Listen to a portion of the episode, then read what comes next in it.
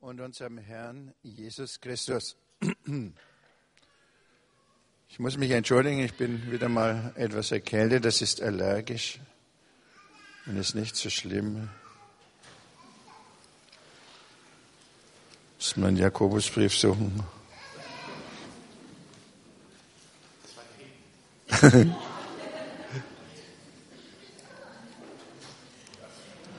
Oder die, ja.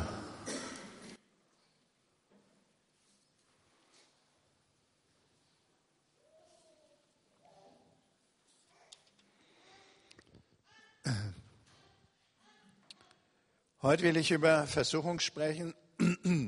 Ich habe einige Bibelstellen zusammengestellt, weil die einzelnen Stellen, wenn man die so herausnimmt aus dem äh, Neuen Testament, äh, nicht manchmal etwas verwirren. Äh, die bekannteste Stelle ist, führe uns nicht in Versuchung, sondern erlöse uns von dem Bösen. Die Bitten aus dem Vater unser. Sind die, könntet ihr mal an.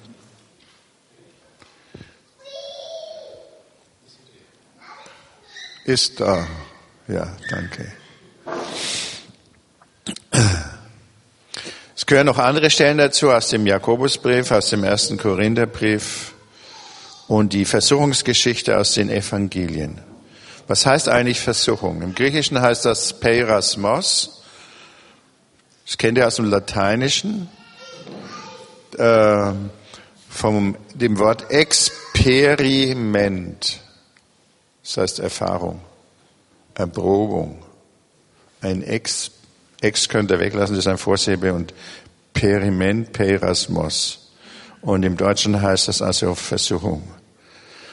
Ähm, das ist ähm, ein etwas negativ, Versuchung geprägter Begriff.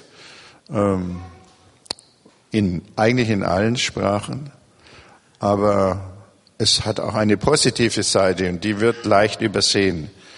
Und darum geht es heute auch. Ja, Erprobung gehört zum Leben aller Menschen. Das hat auch zum Leben Jesu gehört. Jesus ist ja der exemplarische Mensch Gottes. Wir denken immer so, das Maß sind wir, und Jesus ist der Übermensch. Eigentlich müssen wir umgekehrt denken. Jesus ist das Maß, das Normalmaß Gottes, was Gott haben will. Ja, und wir sollen ihm nachfolgen und, ähm, und uns an ihm messen. Ja, das Merkwürdige ist, dass äh, bei der Versuchung, dass als Jesus getauft wurde, der Heilige Geist Jesus in die Wüste geführt hat, damit er versucht würde, erprobt würde. Bei der Taufe hatte Jesus gesagt, ich will die ganze Gerechtigkeit, alles, was ein Mensch tun muss, äh, tun. Ich will äh, als Kind Gottes leben, als der exemplarische Sohn Gottes. Und das wird jetzt, das ist das allererste, versucht, auf die Probe gestellt von dem Bösen. Erlöse uns von dem Böse, da steckt auch der Böse drin, nicht nur das Böse. Also, und der Clou dabei ist, dass der Böse haben will, dass Jesus von dem Weg, den er sich vorgenommen hat, zu dem er vom Vater berufen war, wieder abweicht. Dort sollte er vom Teufel in Versuchung geführt werden, äh, in der Wüste. Und im Grunde genommen ist Versuchung bei uns auch immer das Gleiche wie bei Jesus. Wir sollen von Gott losgelöst werden. Ähm, wenn man das weiß, äh, ist man äh, schon ein Stück, äh, ein kleines Stück gefeit. Was macht der Versucher? Der Versucher sagt in, den in, der Versuchungsgeschichte Jesu, ähm, mach aus diesen Steinen Brot. Jesus hat auf den Befehl Gottes, ist ja vom Heiligen Geist in die Wüste geführt, dass er fastet, äh, auf Nahrung verzichtet. Und nun kommt die Versuchung, der Versucher und sagt, du musst dein Leben sicherstellen. Du verhungerst ja. Und Jesus sagt, nein, äh, der Mensch lebt nicht vom Brot allein, sondern von dem Wort Gottes, von dem Wort, das aus dem Mund Gottes kommt. Die zweite Versuchung war, lass dich vom Tempel, von den Sinnen des Tempels herab. Mitten in Jerusalem, wo die vielen Festbeger waren, ein totales Schauwunder. Äh, Jesus verweigert das, sagt, du sollst Gott, deinen Herrn, nicht versuchen. Äh, er will nicht die Menschen beeindrucken mit seiner Macht. Er will sie nicht manipulieren. Man kann Menschen manipulieren durch seine Überlegenheit, aber das hilft den Menschen eigentlich nicht. Und deswegen verzichtet Gott und verzichtet auch Jesus auf diesen Weg, die Menschen zu beeindrucken, sondern er will mit ihnen reden und sie in die Nachfolge rufen. Und das Dritte ist nun bei der Versuchungsgeschichte, kenne ja gar, der Satan sagt, das, äh, ich will dir die ganze Welt geben, führe den auf einen hohen Berg, zeigt ihm alle Länder der Welt wenn du mich anbetest, wenn du die Mittel des Bösen, Lüge, Gewalt und so weiter ausübst, kriegst du die ganze Welt. Natürlich kann man sagen, die Welt gehört nicht dem Satan und das ist schon gelogen. Ähm, er kann das gar nicht. Aber Menschen fallen ja immer wieder auf solche Versprechungen herein und äh, nachher stehen sie vor den Trümmern. Jesus macht das nicht. Äh, und ihm ist es jetzt wichtig, zu dem äh, äh, klar zu machen, er will unbedingt auf dem Weg Gottes bleiben. Und das geht nun durch sein ganzes Leben hindurch. Und da ist ja äh, äh, seinen Leidensweg betritt und von seinem kommenden Leiden spricht, sagt der Petrus, äh, das geschehe dir nur nicht. Und Jesus erkennt jetzt wieder diese Stimme des Versuchers in dem, was der Petrus sagt, gesagt hat und sagt, weg von mir, Satan. Der Satan will ihn abhalten, uns Menschen zu erlösen. Und dann im Garten Gethsemane betet Jesus nicht mein Wille, sondern dein Wille geschehe zu seinem Vater im Himmel. Und er hält auch an Gott fest, als Gott ihn verlassen hat. Mein Gott, mein Gott, warum hast du mich verlassen? Aber er sagt, mein Gott. Er bleibt bei Gott und sagt, Vater, in deine Hände befehle ich meinen Geist. Er hält die Beziehung zu Gott aufrecht, bis er stirbt. Und am Schluss sagt er, es ist vollbracht. Er hat sein Ziel, Gottes Ziel mit ihm erreicht. Führe uns nicht in Versuchung, sondern erlöse uns von dem Bösen.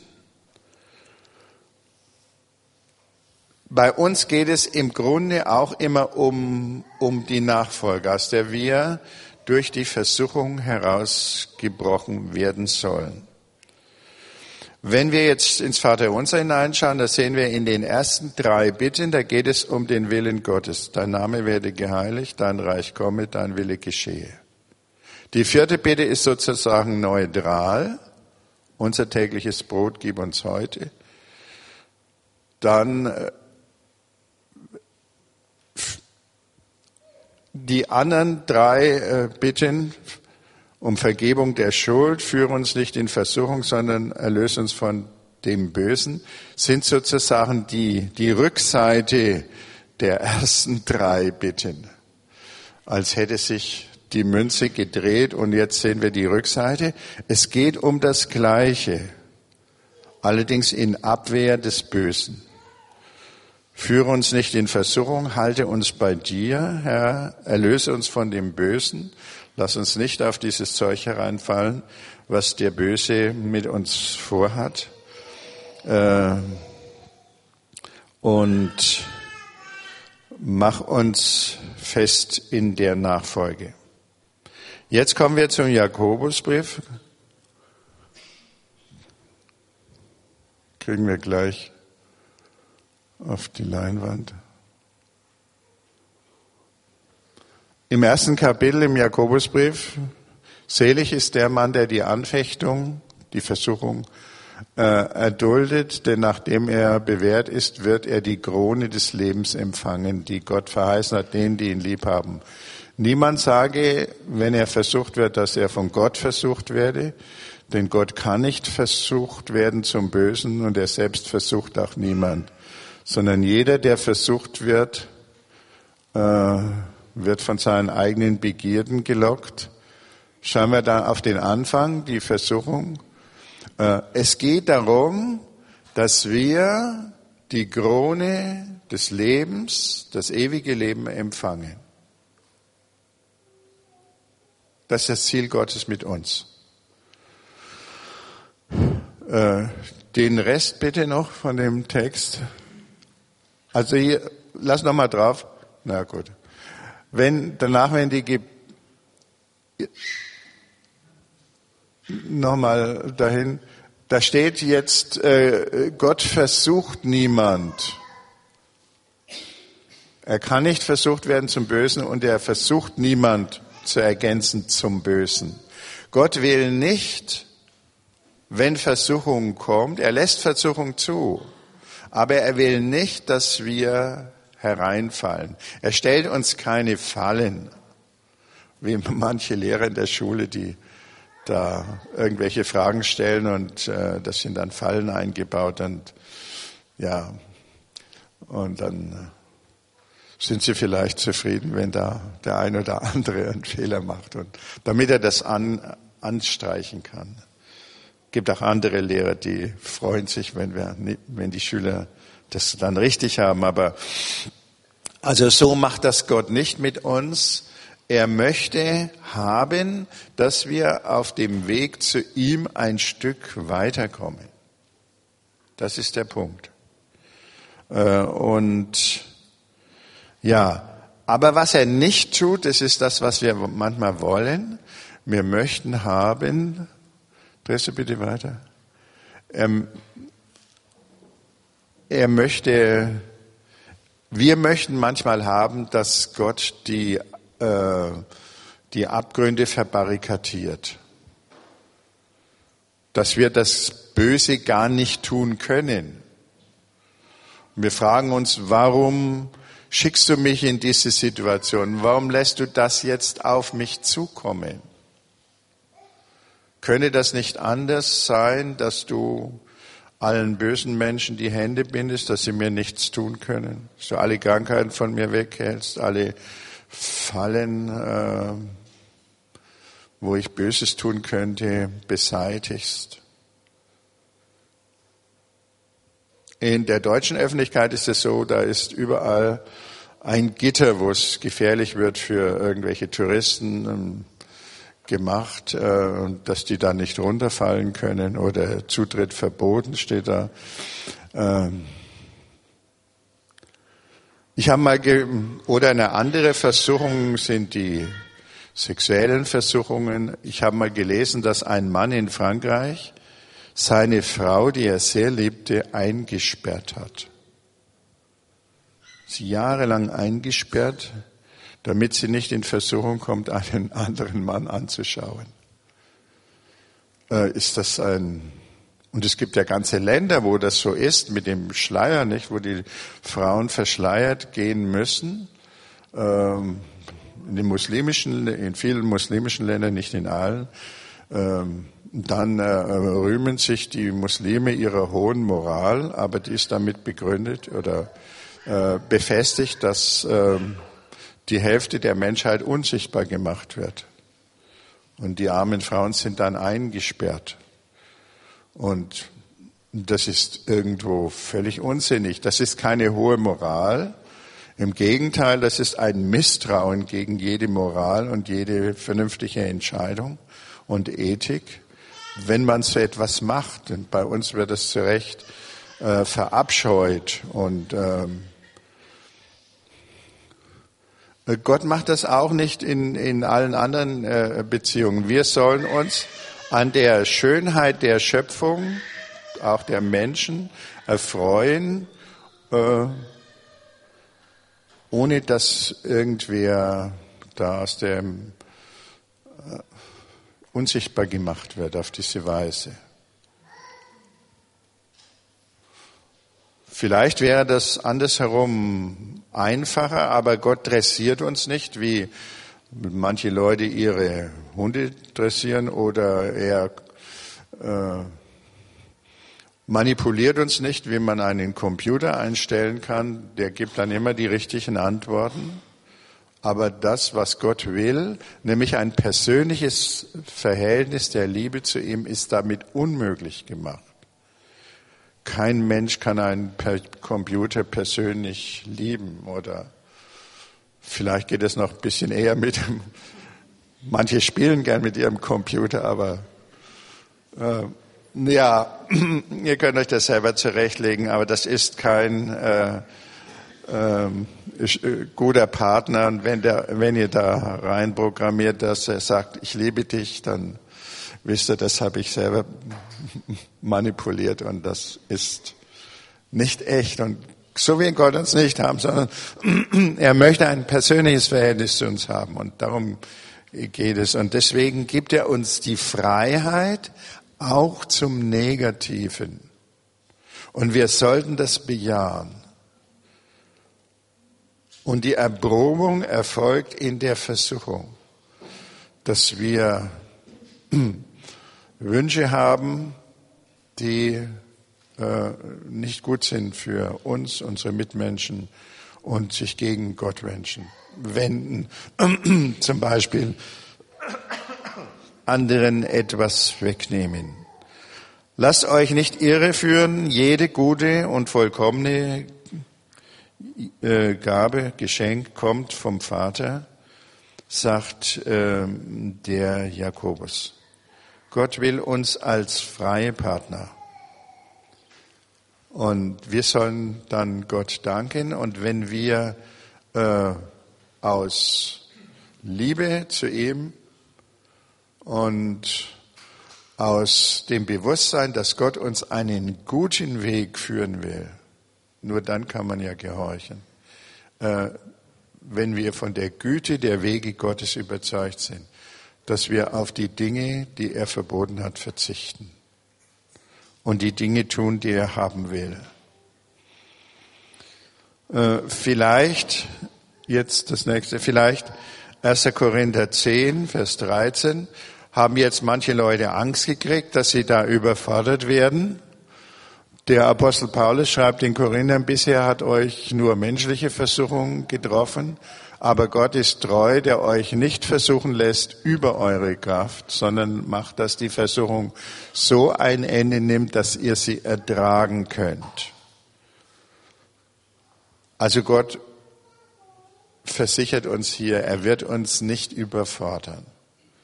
Und wenn eine ganz große Forderung kommt, dann äh, wird er uns auch die Kraft geben, sie zu bestehen, äh, wenn, wenn es notwendig ist. Die eigentliche, die größte Versuchung hat Jesus selber getragen, dadurch, dass ihn Gott in die Gottverlassenheit hinausgestellt hat. Das wird er mit uns nicht machen. Aber wir sehen in der Kirchengeschichte dass Gott immer wieder Menschen schwer geprüft hat. Und das waren dann die Menschen, durch die er am meisten gewirkt hat. Die Märtyrer, die Heiligen. Der Papst, der jetzige, hat geschrieben, die in seinem Jesusbuch, Die wahren Ausleger der Schrift sind die Heiligen. Das ist ein bemerkenswertes Wort. Äh, an ihr, nicht als Theologen, sondern als, als lebende Bilder dessen, wie Christen leben sollen. Manchmal habe ich mir gedacht, wenn man im Glauben wachsen will, dann kommen, können solche Versuchungen kommen. Äh, und dann habe ich gedacht, vielleicht will ich nicht so arg wachsen. Das kann sicher jeder verstehen von euch. Äh,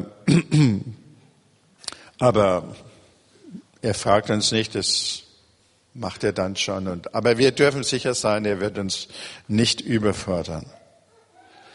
Aber wo er Leute gefordert hat, ist die Glaubensbeziehung immer tiefer geworden und die Liebe zu Gott eigentlich immer größer.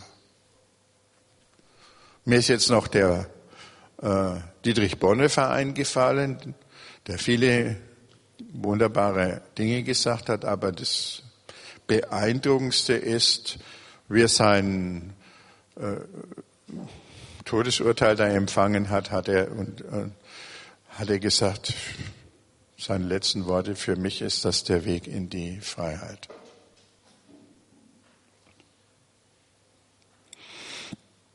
Er konnte also die